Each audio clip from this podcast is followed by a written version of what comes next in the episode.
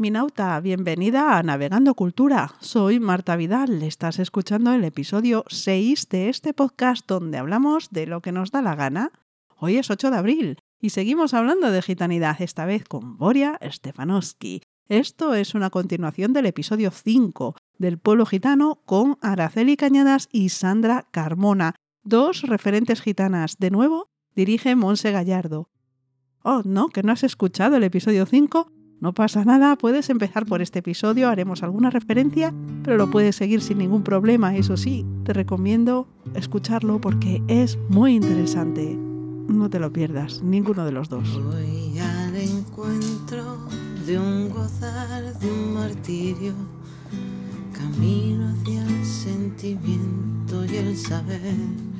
Pues seguimos con nuestro programa dedicado al 8 de abril, Día del Pueblo Gitano. Y en este momento hablamos con Boria Stefanowski, que nos acompaña desde Brasil, aunque es argentina, y vive entre los dos países. Ella es activista gitana por los derechos humanos, es la directora del Observatorio de Mujeres Gitanas, vicedirectora del Observatorio Gitano, doctora y magíster en literatura por la Universidad de Brasilia, poeta, también graduada en artes escénicas y en periodismo. Y debemos decir que galardonada este año con el Premio 8 de Abril del Instituto de Cultura Gitana en España en la categoría de investigación. Enhorabuena por este reconocimiento, bienvenida a Navegando Cultura y a este episodio en el que celebramos el día 8 de abril. Muchas gracias, muchas gracias. Estoy muy feliz por estar acá hablando contigo, con muchas ganas de poder verlos todos en esas Canarias, en España. Voy a estar ahí ya, sí, el 8 de abril. Un honor y una alegría poder estar en este día y recibir este reconocimiento. ¿no? Es muy importante, es bastante importante para mi trayectoria y, y que sea de, de mi pueblo y que sea también en España, que tenemos tantos buenos diálogos. Eh, te quería decir algo, que tampoco soy argentina. Ah, vaya. Explícanos entonces, por favor. No, la historia es un poco eh, especial, o sea, fue, ha sido un poco distinta desde el inicio, ¿no? Porque no sé dónde nací exactamente. Porque mi familia ha salido de Rusia, ¿no? Por eso recibe el nombre Voria, que es un nombre de un río en Rusia. Y luego me quedo sin documentos y somos de un circo itinerante. He sido nómada hasta los 15 años. Entonces, en el circo pasábamos por varios lugares y también por Brasil y también por Argentina y por todos lados. Y bueno, me quedé sin documento hasta los 10 años. Y a los 10 años, infelizmente, fui víctima de un acto racista donde hubo un rumor de que los gitanos habían robado niños y que yo sería una de las niñas robadas, cuando yo nunca he sido robada. Y bueno, en eso gano otros papeles, me quedo un tiempo en una institución católica donde pude ver más de cerca la cuestión de los estereotipos, de cómo aparecían los gitanos en la literatura, de cómo era la visión del otro en relación a los gitanos y que no era real. Todo eso yo veo en este momento. Fue un acto que sufrí y que de ahí yo pude aprender también muchísimas cosas. Empecé a estudiar, a leer, a escribir y gané otro nombre y la nacionalidad en papel de Brasil. Entonces, la verdad, es una historia diferente, o sea, si fuera decir así en Rusia, pero no. Tengo papeles de Brasil, pero he vivido en el mundo. Así que, que ha sido así. Pues gracias. De hecho, yo iba a empezar a preguntarte por ese suceso que nos acabas de contar. Yo cuando leí tu biografía me impactó porque me parece no solo un ejemplo de, de, racismo institucional tremendo, el separar a una niña de su familia por un rumor, sino que me parece una crueldad tremenda el hecho de que las autoridades hagan caso a un rumor y porque tu familia sea gitana, simplemente tomar la decisión de que tú habías sido robada y por tanto te llevan a una institución. Sí, y, y lo peor es saber que eso pasa todavía hoy. Por suerte debe pasar no tantas veces como antes, ¿no? Porque, pero sin hacer siquiera exámenes de ADN, por ejemplo, en 2012 hicieron lo mismo que hicieron conmigo con una niña que fue muy conocida, ¿no? Ángel Rubio, a María, y que también una niña como era yo, poco rubia, de piel un poco más clara, y que también estaba el estereotipo de que los gitanos no son así, tienen que ser todos de este color de pelo, de este color de ojos, de este color de piel. Y eso pasó en 2012, pasó en 2014 con unos niños en Holanda, pasó conmigo y sigue pasando, porque incluso llegó al extremo de que la Universidad de Verona hizo un estudio que se llamaba La Gitana Secuestradora. No me acuerdo ahora, ahora el año, pero creo que debe haber sido ahí por 2010 más o menos, donde buscaban qué verdad había en eso de que las gitanas robaban niños. ¿Por qué eso? Y se llegó a la conclusión que de un periodo de 10 años, yo puedo equivocarme ahí, no sé si 9 o 10, pero vamos a decir 10 años por decir algo, pero eso está fácilmente encontrado en Internet. Ninguna de las gitanas que fueron a la cárcel por haber robado niños habían efectivamente robado niños pero ellas pasaron por la cárcel, tuvieron un problema, los niños también, supuestamente. Y bueno, infelizmente es un estereotipo que ha sido plasmado por la literatura y que afecta nuestra vida, ha afectado muchísimo la mía. Desde luego. Y, y, bueno, no solo a ti, a tu familia, obviamente. Eso sigue ocurriendo, quizá no separando a los niños porque han sido robados, sino porque como muchas familias eh, gitanas están en situación de exclusión social, los servicios sociales retiran a los niños por el supuesto bien de los niños, de sus familias, para cuidarlos o acogerlos en instituciones, en vez de establecer políticas de ayuda a las familias, que sería mucho más adecuado desde mi perspectiva. Sería mucho más adecuada, sí, y ayudas que puedan tener en consideración lo que necesita esa familia es su propia cultura, lógicamente, en patrones aceptables, pero digo, un poco entender un poco más de la cultura, falta un poco de, de eso para realmente haber un diálogo efectivo con las familias.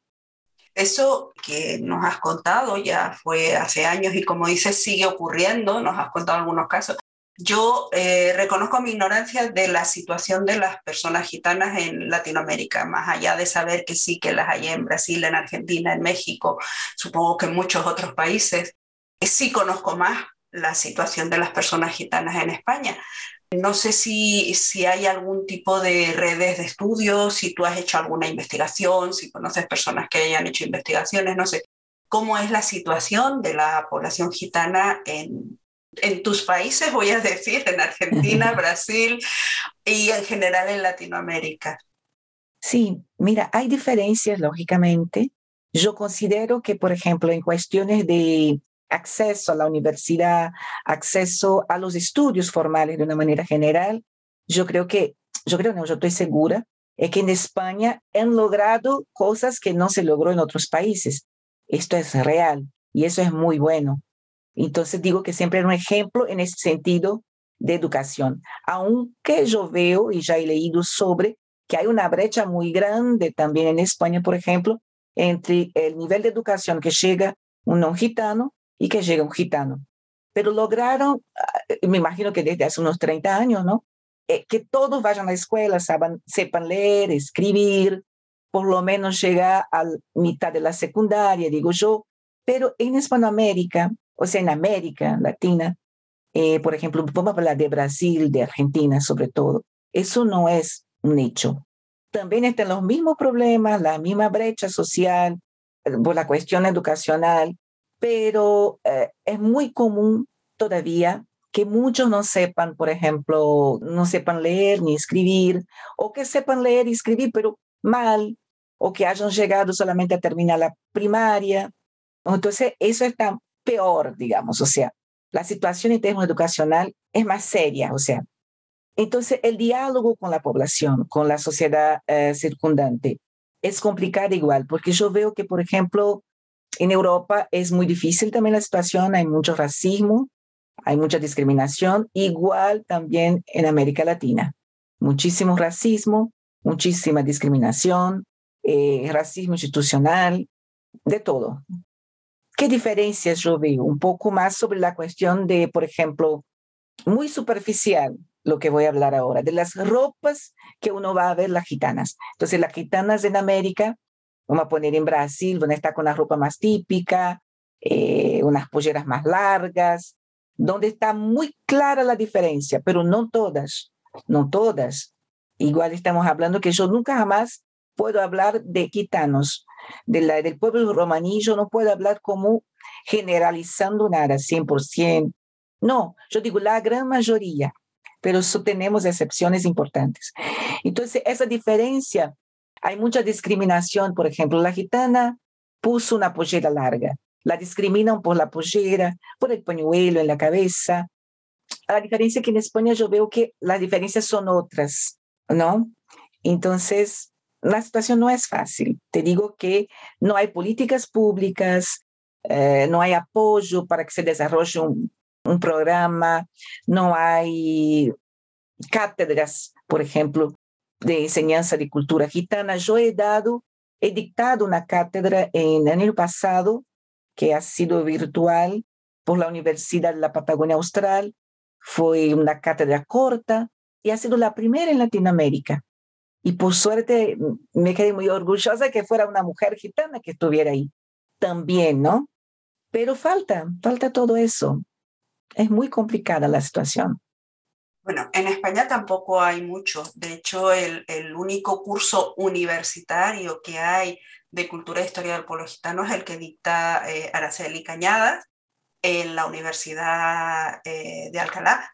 No hay más. Hay algún curso esporádico, por ejemplo, donde yo conocí a Araceli, eh, uno que impartimos hace tres o cuatro años en la Universidad de La Laguna, de, se llamaba Realidades y Discursos Voces Gitanas Hoy, en el que todos los participantes y las participantes eran personas gitanas porque nos interesaba en la organización había personas gitanas obviamente también, eh, dar a conocer cuál es la visión de las personas gitanas sobre sí mismos, no, no contarlo los no gitanos como les vemos, que eso es menos relevante. Pero no hay mucho más en nuestra universidad española y yo creo que también es fundamental y necesario. Y por lo que veo en Latinoamérica también, aunque bueno, has abierto ya camino con ese curso en la Universidad eh, Austral en Argentina. Exactamente, la situación, por ejemplo, yo cuando fui a, a defender la, la, tesis doctoral, eh, antes, o sea, cuando fui a entrar con el proyecto, ¿no? En la maestría primeramente, y me decía, no, pero eso no es para literatura, eso es para antropología. Yo digo, ¿por qué? Por ser literatura romaní, o sea, literatura romaní, yo tengo que uh, estudiar en la antropología. ¿Pero por qué?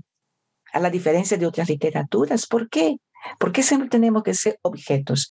Bueno, por suerte, con, siempre hay voces eh, eh, distintas, siempre hay gente que por suerte te da la mano y que camina junto tuyo y pude defenderla en, la, en el departamento de literatura como corresponde. Pero fueron los primeros pasitos. Sin embargo, el, tema de la identidad, que lo vinculamos tanto en antropología, en, es una parte esencial de tu investigación. Que por cierto, voy a mencionar que tu tesis doctoral fue elegida la mejor tesis doctoral en literatura en 2016 en la Universidad de Brasilia, que es un reconocimiento también que hay que mencionar. Como decía, la identidad la vinculas a la literatura o la literatura la vinculas a la, a la universidad, uy, perdón, a la universidad, a la, a la identidad.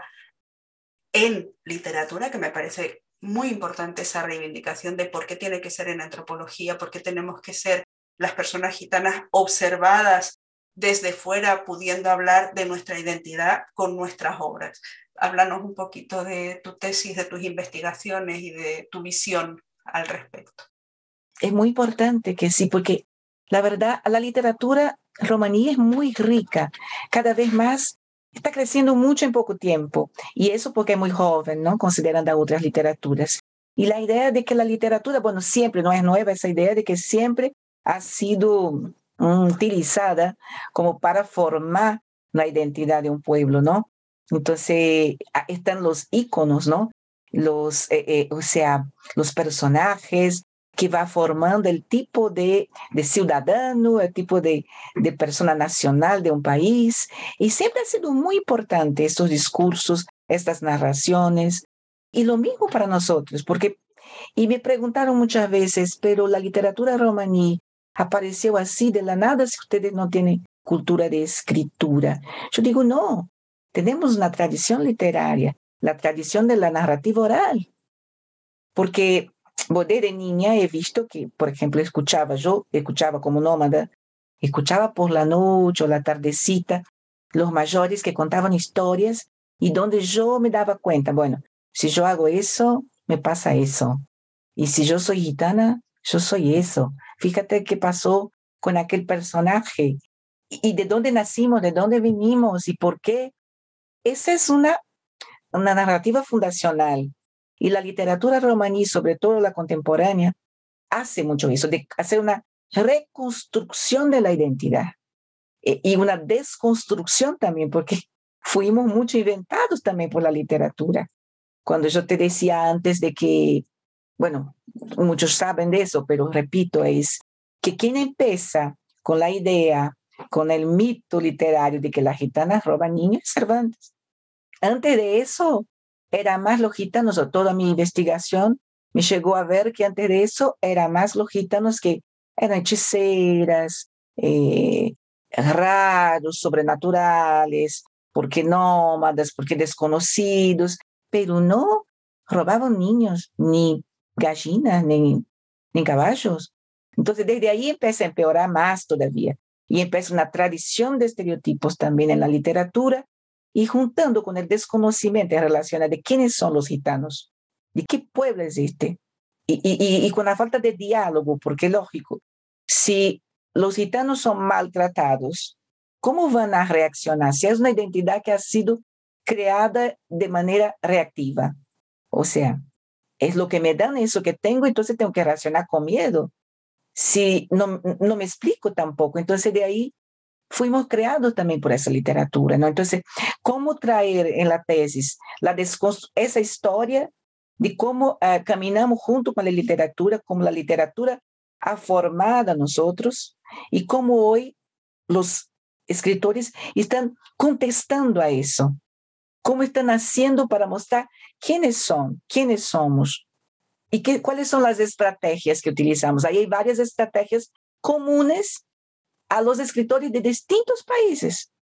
Entonces, lo que, lo que me dejó ver una literatura que es realmente una literatura romaní, que aunque haya distinciones de lenguas, de grupos, aún así ella trae el mismo, las mismas estrategias.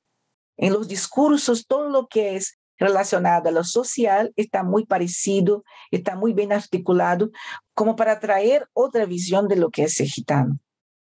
Me parece súper interesante porque parece que es un estudio, no lo sé, un estudio comparado de distintas literaturas de distintos países, no lo sé. Pero ¿habría alguna pauta común, esas estrategias que mencionas que nos puedas contar y así conocemos mejor no solo la literatura, sino también qué es ser y cómo sentir eh, ser gitano, ser gitana? Sí, bueno, esas estrategias, intento decir algunas. Por ejemplo, yo me intereso por la literatura romaní hace mucho, pero vamos a decir, interesarse de manera académica ha sido un poco antes de la maestría en literatura, que ha sido en 2006. Entonces, desde allá creció bastante. Había mucha cosa, pero no tanto como hoy.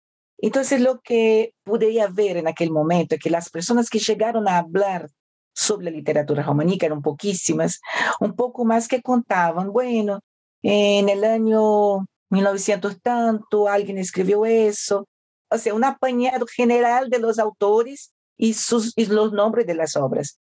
Algo valioso, pero mucho más curioso, más antropológico, y ahí yo que quería ver, ¿qué hay por detrás de esa literatura? ¿Hay algo que trae en común que la vuelve una literatura de un pueblo, de un pueblo que está en todo el mundo, de una nación transnacional? ¿Cómo esa literatura puede ser una literatura transnacional? ¿Qué trae en común? ¿O es una literatura que se va a encuadrar en la literatura española nomás, en la brasileña, en la argentina? ¿O es una literatura que va a ser tanto española como romaní? ¿Cómo es eso? Entonces yo fui buscando, fui leyendo mucha gente de Francia, de, de España, que es donde hay más ahora, los anteriores también, de Argentina, y fui buscando, buscando y encontré que había una estrategia, por ejemplo, de contestar a la propia literatura. Entonces, en algunos momentos, muchos eh, muchos escritores eh, tratan de traer elementos que yo voy a desconstruir la gitanilla, que yo voy a desconstruir la esmeralda, que yo voy a desconstruir los estereotipos de una manera general, que la vida nómada era así, como de libertad, de los bohemios, ¿no? que después fuimos ancorados. Eh, la bohemia fue ancorada en la figura de los gitanos. Entonces, esa desconstrucción, mira, la vida nómada no era fácil. La verdad somos itinerantes. La verdad llegamos ahí por determinado motivo. Otra estrategia, construir una historia social, porque estuvimos invisibilizados por la historia. Entonces, ella fue una historia penal prácticamente, ¿no? De los decretos, eh, de lo que hicieron de malo. Entonces aquí se, se empezó a generar una historia social, un autor que dice, bueno, en aquel año vivíamos en carpas, después compramos camiones y después en te cuento, en Argentina, por ejemplo, cuando Jorge Nedich dice, en el gobierno de Perón incendiaron nuestras carpas y una estaba mi abuelo adentro entonces, esa historia es real. Esa era una autobiografía, eh, un romance autobiográfico, pero una novela, perdón, ahí me fue portugués, una novela autobiográfica. Pero algunas no son, son ficcionales, pero traen hechos de lo que se vivió en aquel momento y historias que solamente nosotros podemos contar. Por ejemplo, como yo podría contar cómo era vivir con mi bisabuelo, que ha sido superviviente de, de los campos y que yo hago eso en mis poemas. Entonces, trae una historia, una historia de verdad contada por nosotros, no una historia de los decretos, de las veces que fuimos eh, eh, eh, rechazados. Otra cosa que se hace mucho, la visión de también desconstruir para dentro de la propia comunidad. O sea, cuando un autor o una, una escritora habla, por ejemplo, de la cuestión de la mujer, cómo era antes y lo que se está cambiando, o trae una personaje que de repente estudia, va a la escuela y que sigue siendo gitana, como yo, por ejemplo, pero digo, eh, y ponen eso y otros gitanos van a leer. Y eso trae reflexión. Entonces yo digo, cuando desconstruyen, tanto para dentro de la comunidad como afuera. Y eso es muy importante. Es muy importante porque los personajes hablan de estudios, siempre hay uno por lo menos que estudió y que muestra y que, va, y que trae otra visión. Son estrategias muy parecidas y hay otras tantas. Incluso la desconstrucción de los propios uh, estereotipos introyectados en nosotros. Entonces trae el personaje que cree, bueno, estudio no es para gitano, eh, yo tengo orgullo, pero la verdad en el fondo esa persona tiene miedo, tiene miedo de no corresponder, de no poder. Entonces él también trae esos personajes, algunos personajes, por ejemplo, uno que me acuerdo ahora que decía, yo estaba en la sala, en la clase, y él decía, el profesor me preguntó, yo sé que yo sé contestar. Era el primero de su familia que iba a la escuela. Y él decía, pero yo no consigo hablar, yo tengo miedo. Entonces él pasó muchísimo tiempo queriendo hablar, hasta que un día él habló y el profesor le dije, ah, y sabes hablar. Y aquello fue una victoria tremenda. O sea, entonces son varias cosas que se repiten, varios argumentos literarios que se repiten en muchos, uh, muchas novelas, por ejemplo, sobre todo la novela. Uno de los relatos, voy a decir, de los temas que son menos conocidos para las personas no gitanas, tú antes lo mencionaste, que tu familia estuvo en los campos eh, nazis, en, es precisamente el Samudaripen, que para las personas que nos están escuchando y que quizá no hayan oído esta palabra nunca, es como se denomina el holocausto de las personas gitanas durante el nazismo, que se supone que entre el 50% y el 75% de los gitanos de Centro Europa y la Europa del Este fueron exterminados. Cuando yo me enteré de ese dato hace tiempo, me, impactó porque es prácticamente terminar con un pueblo, ¿no? Porque el 75% es una barbaridad.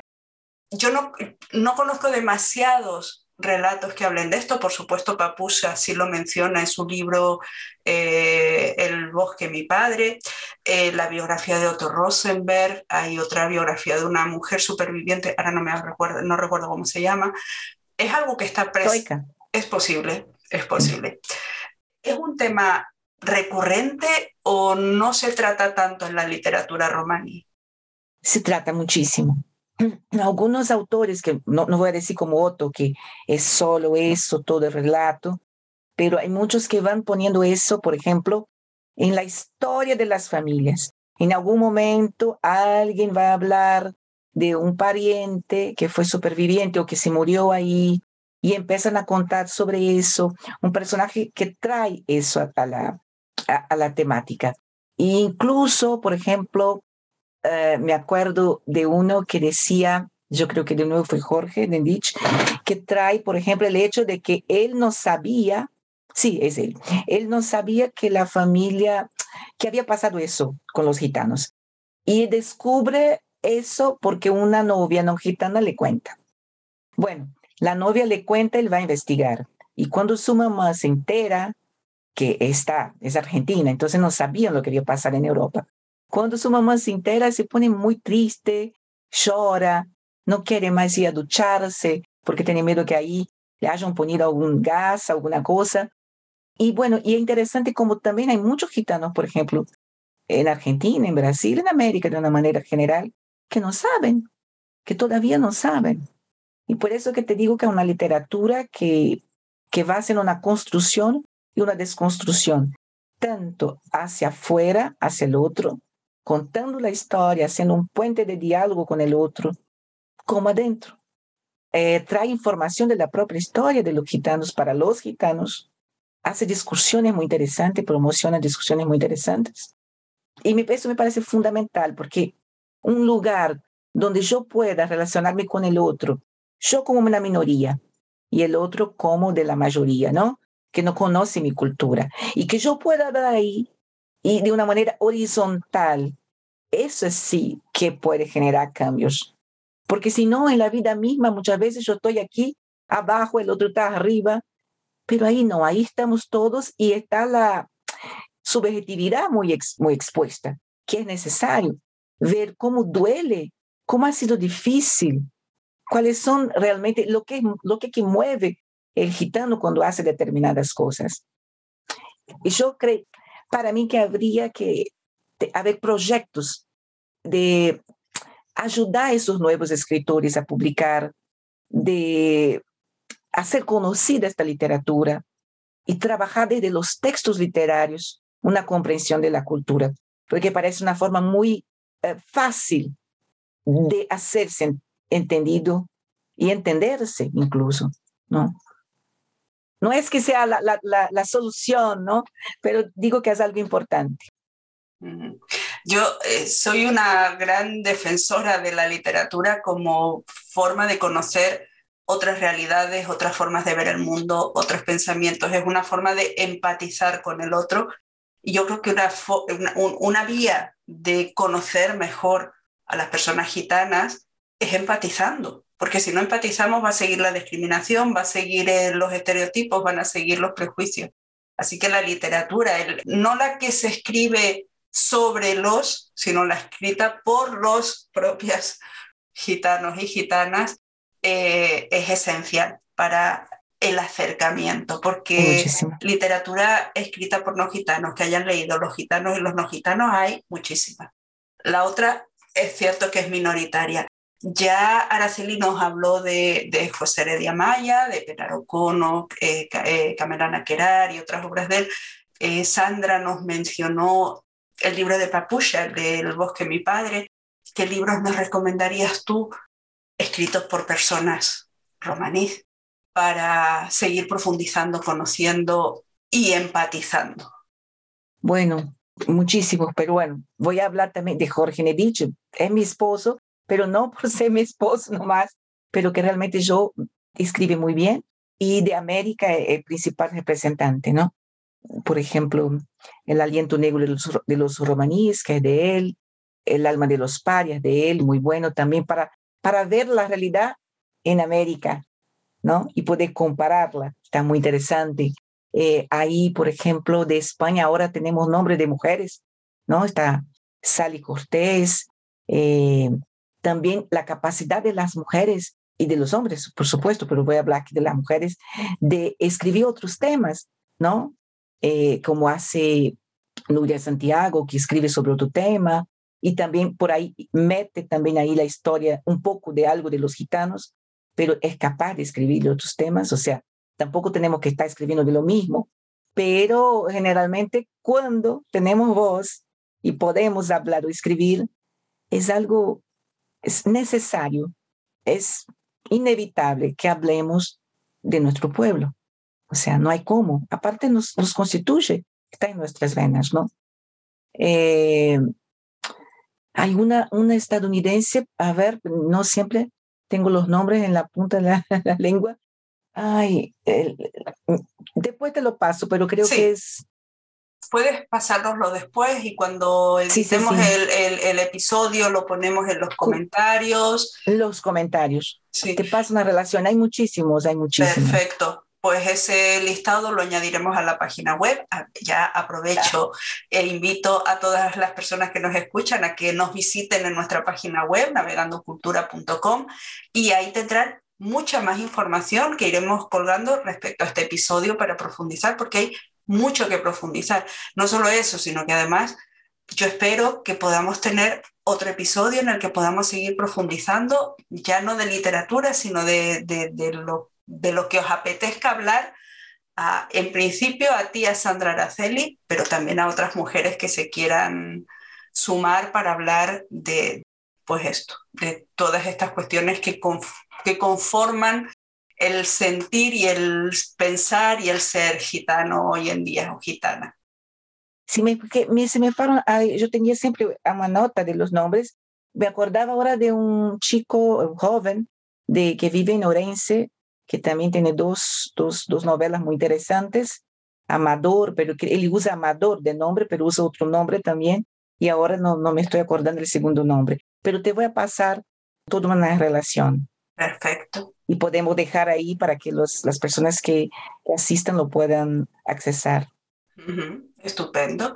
Y aprovecho que antes mencionabas a las mujeres concretamente para hacer referencia a que tienes un proyecto en breve que es un congreso eh, internacional de mujeres que se va a desarrollar en principio de forma online, pero estás pensando si va a ser eh, online y presencial, eh, pero online, con lo cual, si te parece, podrías mencionar ese congreso, finalidad, porque a lo mejor yo desde luego estoy interesada, ya eso te lo comenté cuando me lo dijiste, pero tal vez alguna de las personas que nos escuchan también esté interesada y el hecho de que pueda ser online nos permite eh, apuntarnos, estemos en el país que estemos.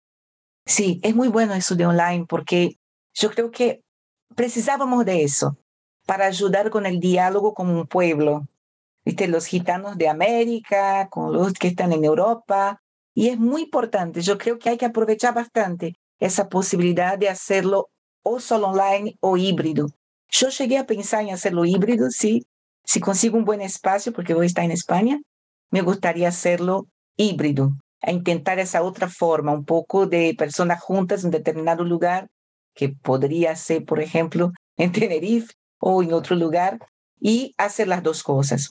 Entonces, el, el Congreso va a ser el 16, 17 y 19 de mayo, eh, justamente porque esa fecha, porque el día 16 de mayo, el día de la resistencia romaní, donde las mujeres estuvieron muy presentes, ¿no? Donde evitaron en aquel momento el exterminio final, o sea, pudieron evitar por un tiempo, ¿no? Luego, por lo menos en mayo no ha sido, ¿por qué? Porque estuvieron ahí con palos, con piedras, con fuerzas, mostrando que una mujer valiente que se defendía, y muchas mujeres ahí. Entonces, por eso, el Día de la Resistencia, decidimos el Congreso, para contar un poco de esta historia y también para traer nuestra visión de lo que estamos haciendo ahora y lo que queremos nosotros.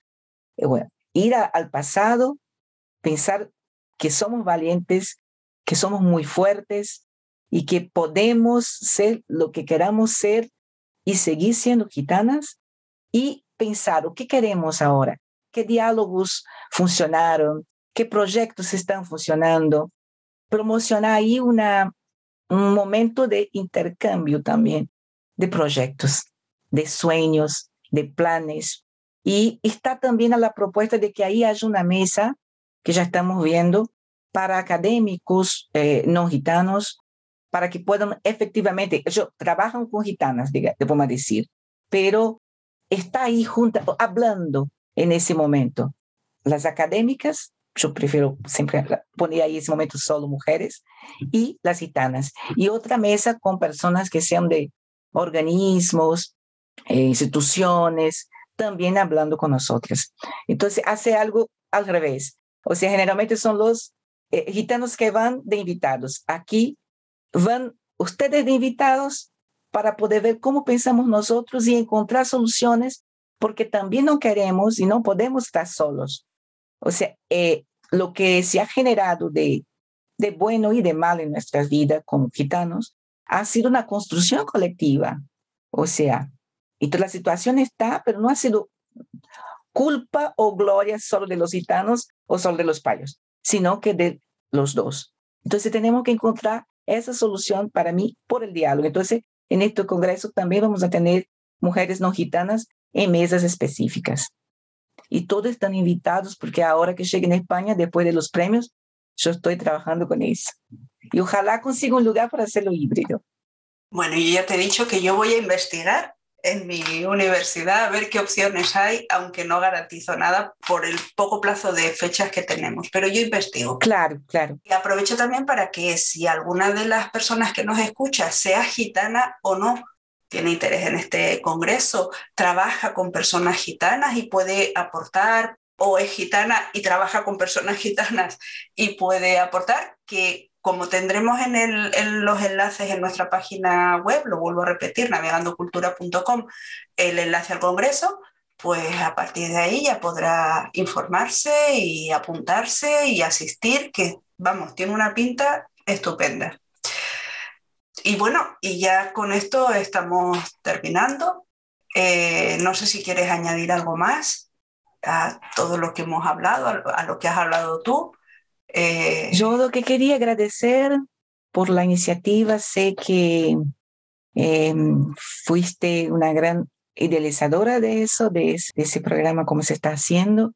Y es muy importante y me parece, y te felicito y felicito a todas las idealizadoras, a las personas que están eh, en este proyecto, porque es muy importante en ese momento.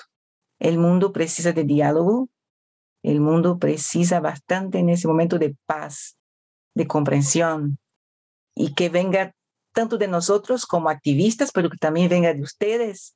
Eso es maravilloso. Entonces, les agradezco, te agradezco y estoy bastante contenta. Espero haber otra oportunidad de hablar otros temas, que hay un mundo de temas adentro de la temática general gitanos, cultura gitana, literatura romaní. Entonces, ni hablar. Mm. Pues yo te lo agradezco a ti eh, muchísimo el que hayas participado. Sé que además estás en un momento con ciertas dificultades porque estás con lo del viaje y con el Congreso y problemas de agenda y otras cuestiones, así que te agradezco mucho que hayas encontrado el hueco, que nos ha costado encontrar el hueco, pero lo hemos conseguido al final.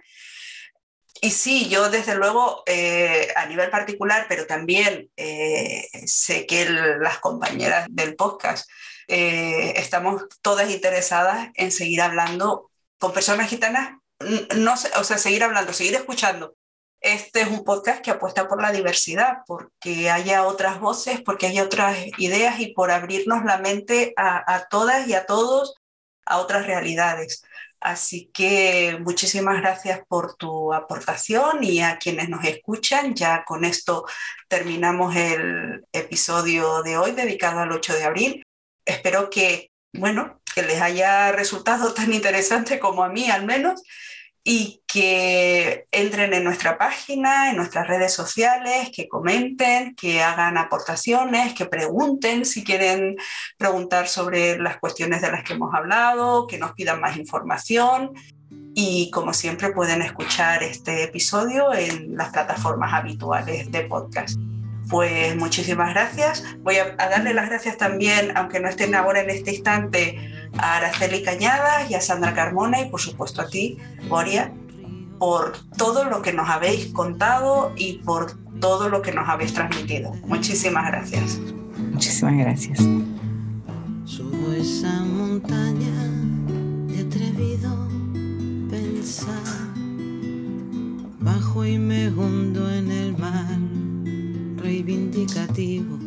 Pues sí, gracias a todas. Gracias, Monse, por organizar y dirigir estos dos episodios maravillosos que, cumpliendo con la conmemoración del 8 de abril, Día Internacional del Pueblo Gitano, por si no lo hemos repetido suficientes veces, nos invitan a reflexionar y a comprender una realidad que no conocemos, aunque muchas veces creemos que sí. Y muchísimas gracias a las invitadas, Araceli Cañadas, Sandra Carmona y Boria Stefanovsky. Boria, enhorabuena por ese galardón. Nuestra tercera invitada gitana, que de grandes que sois no nos cabéis en un solo episodio. Gracias. Boria, Araceli y Sandra, tres gitanas referentes, activistas y con muy buena formación académica. Gracias también a quienes nos escucháis. Atenta a los enlaces en la web. Tu interacción con nosotras en las redes y en las plataformas de podcast nos ayuda a llegar a más gente. navegandocultura.com. En la sección de contactos están las diversas maneras en que puedes hacernos llegar tus comentarios, anécdotas, sugerencias, lo que quieras. Suscríbete en tu plataforma de podcast y así recibirás una notificación cada vez que salga un nuevo episodio. No tendrás que estar pendiente. Es gratis y nos ayudas, porque el posicionamiento del podcast en los rankings es importante. Los algoritmos lo ven, lo visibilizan y llegamos a más gente. Muchas gracias por escucharnos. Hasta el próximo episodio. Lloran y cantan estrellas, desafían, se abrazan, me besan. No hay adiós a estas mujeres.